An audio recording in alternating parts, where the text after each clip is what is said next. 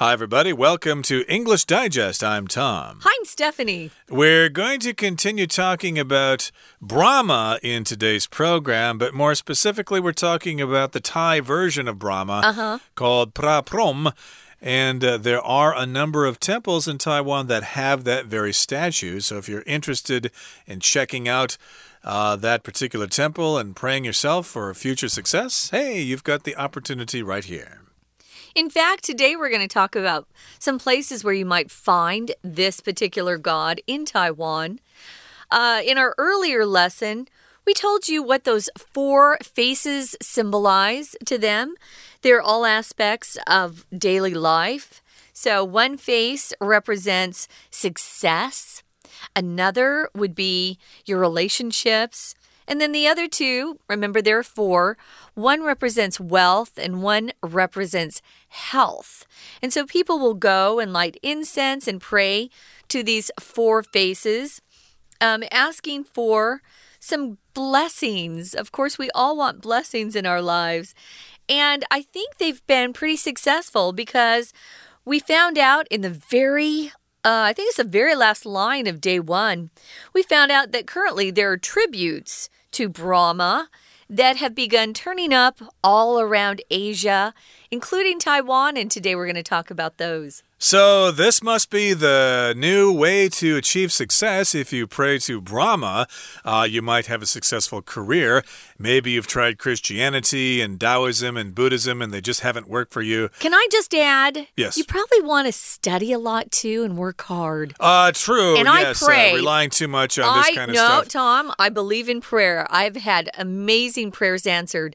But if you're lazy and you don't do your part, you're not going to get that prayer answered. That's the truth. Uh, true, yeah. So you need to pull yourself up by your bootstraps and work for success and don't rely too much on religion. But uh, still, sometimes religion does give people comfort. So, uh, yes, we encourage you to uh, check these things out if you feel it necessary. But uh, yes, we're going to talk about uh, Praprom here in Taiwan. So let's get to it. Let's read the entire contents of our lesson now, one time.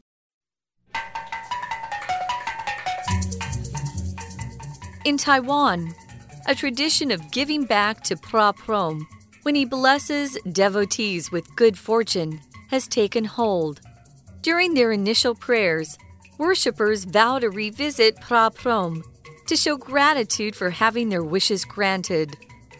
Upon their return, they must execute whatever commitment they'd made to Praprom.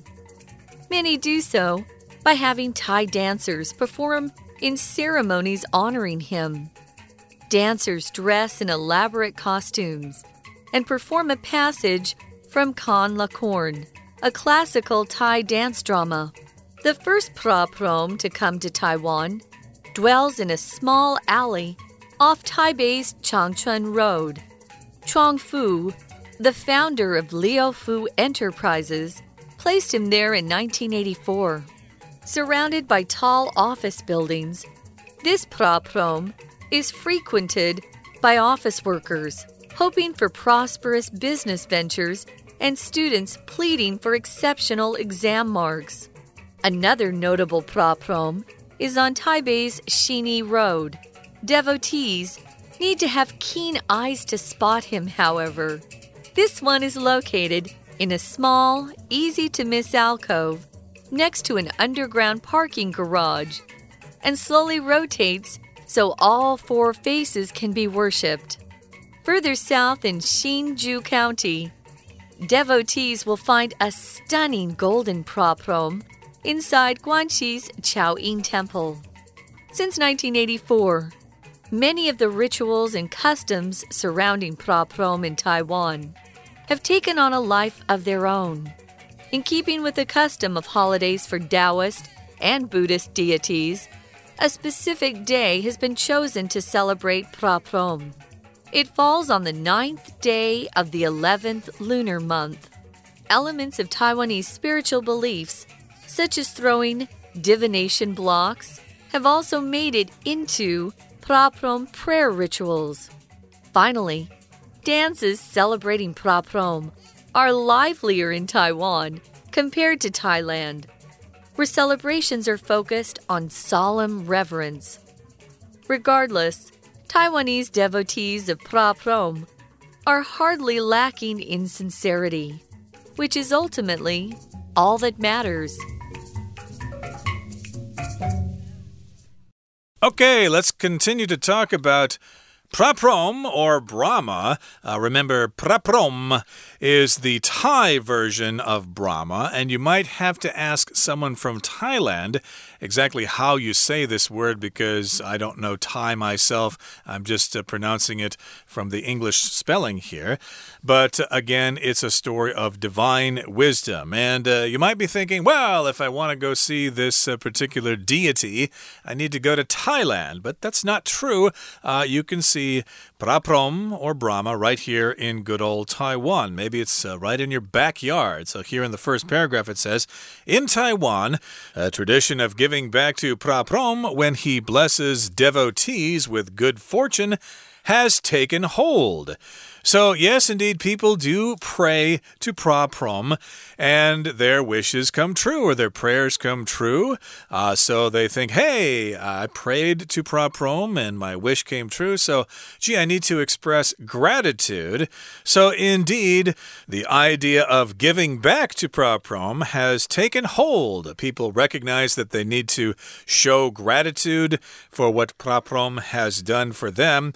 So, yes, this idea of giving back back to Praprom has taken hold. So here we've got the phrase to take hold, which means it's been accepted and it's become widespread, it's become popular. So indeed, lots of people think it's important to, hey, go back to the temple and say, thank you very much for answering my prayer. Now, during their initial prayers, meaning the first time they prayed to Praprom for blessings, worshippers vow to revisit Praprom to show gratitude for having their wishes granted. So the first time they pray, they ask for what they want, but they also promise they'll be back to um, say thank you you know, for whatever blessings come their way. If you vow to do something, guys, it's a very serious promise. It's not a promise you want to break vow is much more serious than just saying you're going to promise to do something. I vow.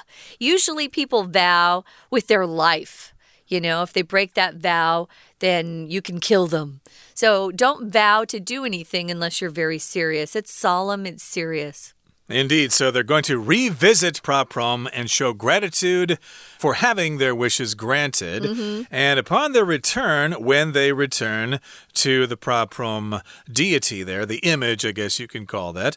Uh, they must execute whatever commitment they'd made to Praprom. So, indeed, uh, these things kind of work as exchanges. You know, if uh, you grant me this wish, then I have to do this for you. So, indeed, when they go back to Praprom, they have to fulfill their end of the deal. Okay, uh, they need to show the gratitude, and I guess then the deal will have been completed.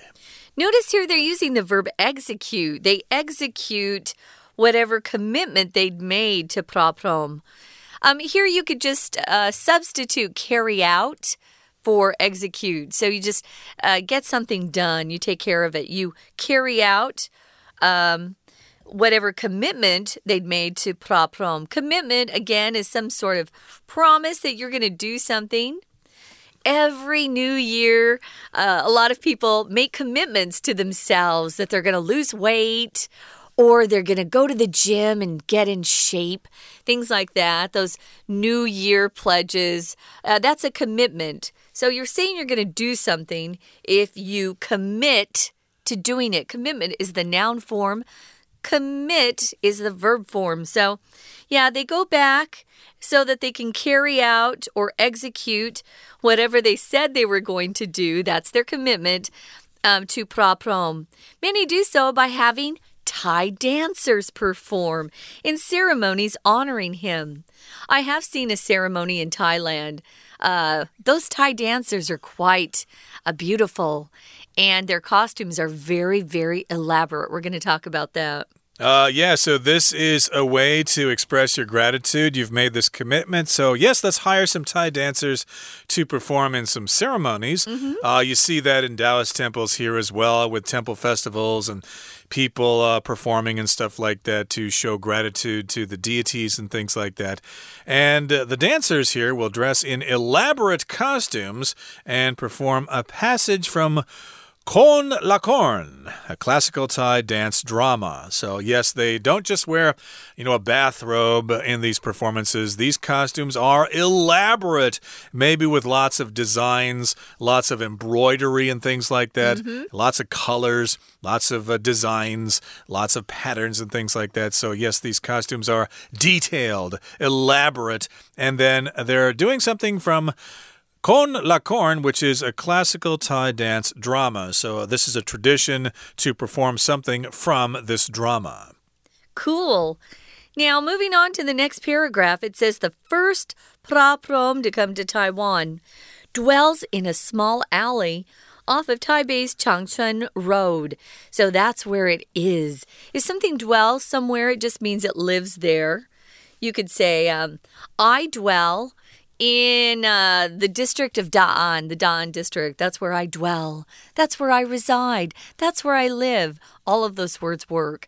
Uh, dwell is a little bit more formal, though. We probably use it in writing more than we would in just spoken English. Or it's maybe more magical too, like uh, there are lots of uh, fairies dwelling in the forest uh, yeah. in the central part of Taiwan or something like that. Uh, there might be fairies there, who knows? But uh, in any case, uh, yes, that's where this particular temple is, or this particular deity dwells in a small alley off Changchun Road, which we'll talk about when we come back from our break. Let's do that right now and listen to our Chinese teacher. Hello, my name is Shelby。今天看看四面佛在台湾的缘起。第一段，还愿的时候该做些什么？文章一开始，In Taiwan, a tradition，主词后面用 of giving back 来修饰，还愿给四面佛。当他保佑信徒得到好运的时候 ，has taken hold，动词 take hold 是动词片语，表示说站稳脚跟。还愿给四面佛的传统已经确定了。一开始祈求的时候，信徒发誓会再来，以表达感激，使他们心愿实现。第三句，Upon their return，upon 加名词表示一怎么样就怎样。当他们一回来，他们必须实现 whatever commitment they made。Whatever 引导的子句当 execute 实现的受词，whatever commitment 这里相当于 any commitment which 任何承诺。下一句，许多人借由不同的舞者在仪式上表演还愿给四面佛。第五句，舞者 dress in elaborate costumes。dress 穿着，in 加衣服表示穿着什么样的衣服。Perform a passage，passage 这里当成舞曲或者乐曲的一段，来自于恐惧，是泰国的古典舞剧。恐惧会戴面具表演，融合舞蹈、音乐，表现泰国文学拉玛间的内容。接着我们到第二段，第一句，第一个四面佛到台湾，dwells in the small alley，dwell in 加地方，居住于某地，停留在一个小巷弄。We're going to take a quick break. Stay tuned. We'll be right back.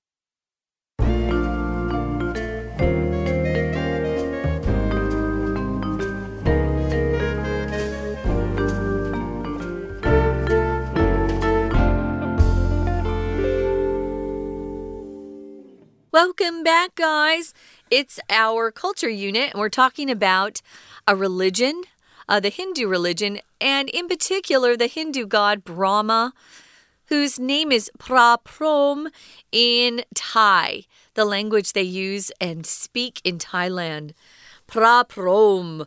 And we're talking about uh, you know, just the ritual that takes place. People go to uh, statues of this praprom and they pray to the pray to the god. They ask for what they need, but then they also promise to come back and show gratitude or do something to show gratitude. And when we left you, we were talking about how Thai dancers will often perform in ceremonies honoring him as a way to show gratitude. So these dancers dress up in beautiful, beautiful costumes. Uh, they're described as being elaborate. They're very intricate. The design is beautiful. They look quite expensive too, uh, at least to me. And they perform a passage from a classical Thai dance drama called uh, or Con Lacorn. We're not really sure. We don't speak Thai, uh, but it's quite quite beautiful. Okay, so again, we talked about the first pra prom that came to Taiwan, and it lives or dwells in a small alley off of Changchun Road in good old Taipei here. And uh, Chuang Fu, the founder of Leofoo Enterprises, placed him there way back in 1984. So you've got a lot of companies in Taiwan here that have the word enterprises.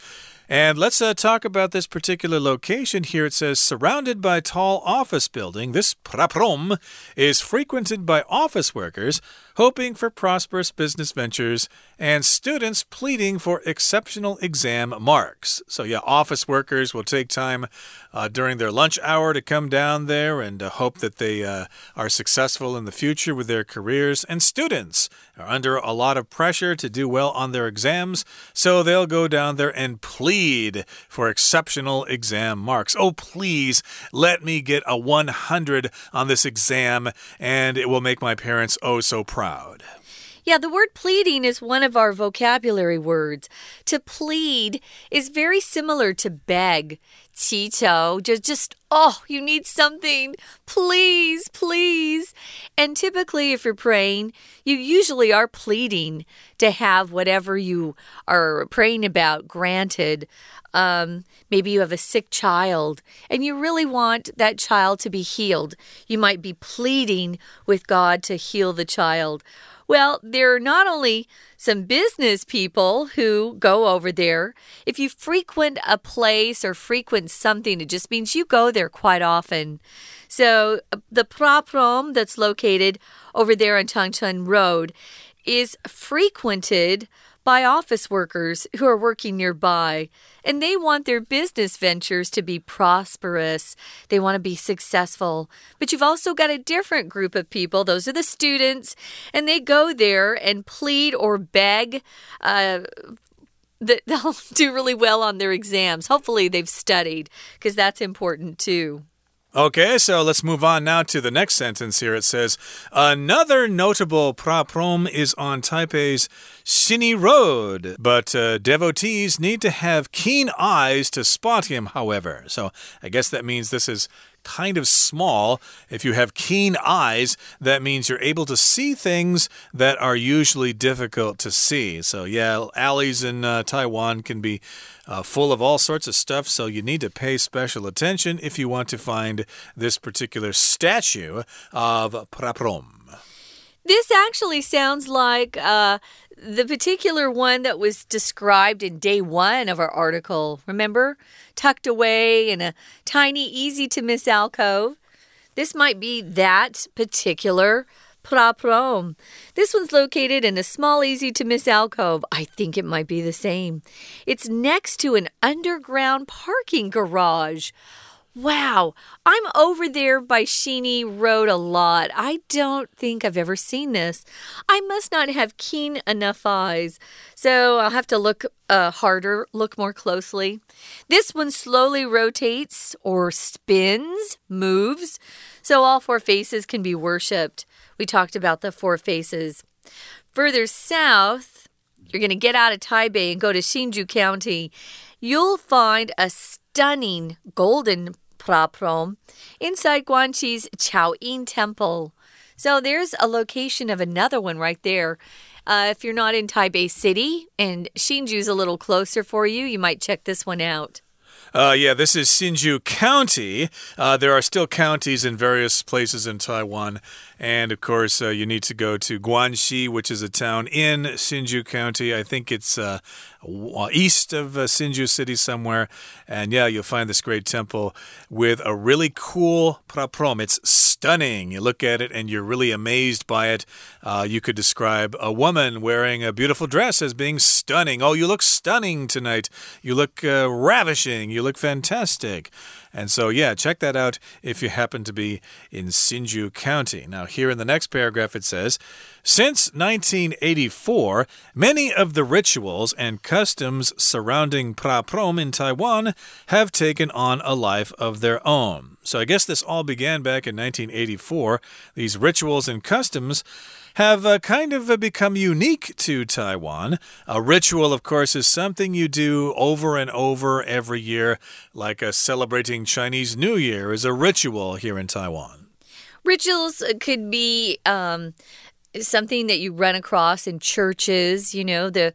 Um, certain actions that you take, and there's a certain procedure, a certain um, order that things go in. That's a ritual. But you could also talk about your morning ritual. My morning ritual is to get up.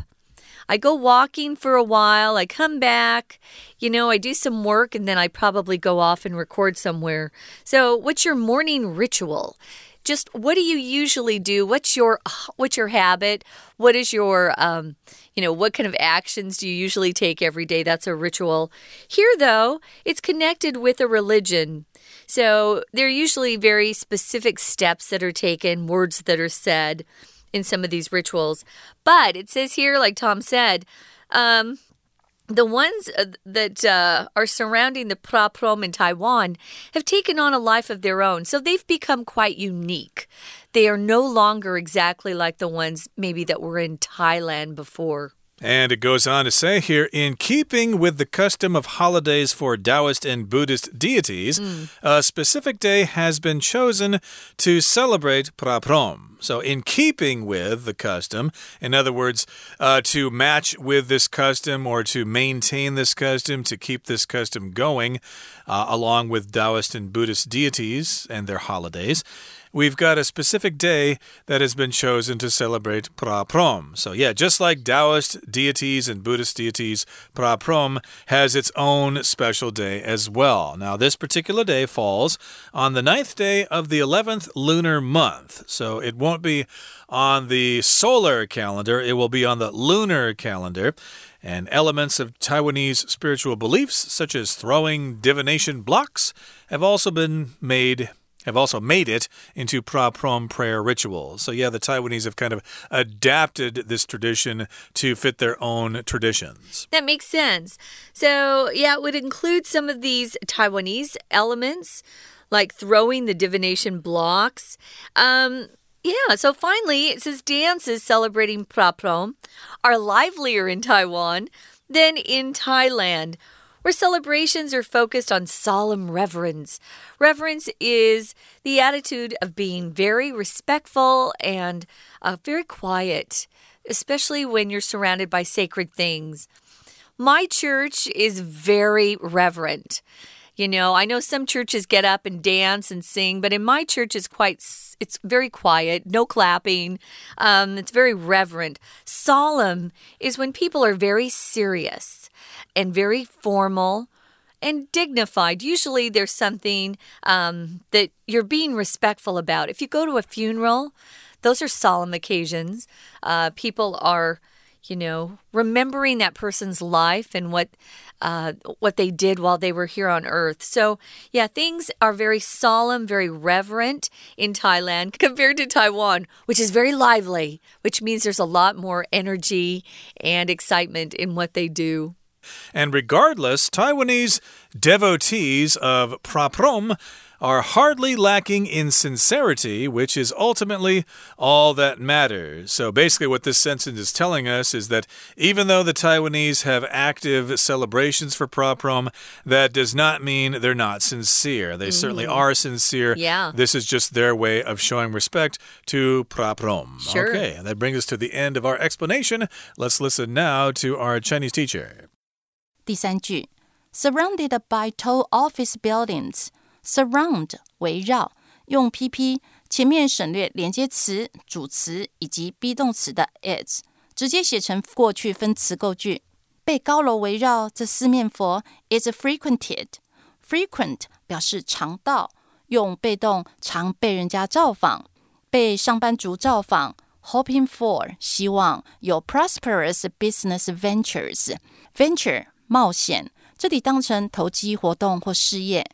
工作人士求宏图大展，那学生就求考试成绩。下一句，另外一个 notable far from notable 有名的，相当于 famous celebrated 或者 well known 等，位于台北的信义路。接着，devotees 信徒需要有 keen eyes to spot him。keen 敏锐的或热切的，keen eyes 敏锐的眼光才能 spot 找出来。最后一句，更远一点是在新竹，信徒会发现一尊 stunning 令人赞叹的金色四面佛，在关西的朝音寺。第三段，四面佛已经加入了台湾的习惯。Since 1984，许多的 rituals 仪式以及习俗 surrounding far from 已经 take on a life of their own。surrounding 这里是介系词，表示有关于，相当于 about。take on 取得、呈现，a life of their own 表示他们自己的新生活，表达说四面佛在台湾呢、啊、有了自己的色彩。第二句，in keeping with the custom，in keeping with something 与什么保持一致，与台湾道教和佛教的神明一致。一个特定的日子已经被选来祭拜四面佛。第三句，It falls on the ninth day。Fall on 加日期，表示正逢某日。它刚好是阴历的十一月九日。下一句，Elements of Taiwanese spiritual beliefs，台湾的宗教要素，例如说，throw in divination blocks，throw 丢掷，divination 占卜或者预测 ，block 块或者积木，合在一起就是所谓的直角，也要让它成为四面佛的仪式。第五句，比起泰国呢，台湾祭拜的舞蹈比较热闹。后半段的 where celebrations are focused on solemn reverence are focused on something 专注或聚焦于某事情，reverence 敬爱崇敬。最后一句。Regardless，无论如何， 台湾的信徒 are hardly lacking in sincerity。Hardly 几乎不，lack 缺乏，hardly lack 表示绝对不会缺乏真诚，毕竟这是最重要的。以上是今天的讲解，谢谢收听。That's it for today, everybody. Thank you so much for joining us. And uh, hey, I look forward to seeing some of these Pra Prom celebrations as well. I just love temple festivals. From all of us here at English Digest, I'm Tom. I'm Stephanie. Goodbye. See ya.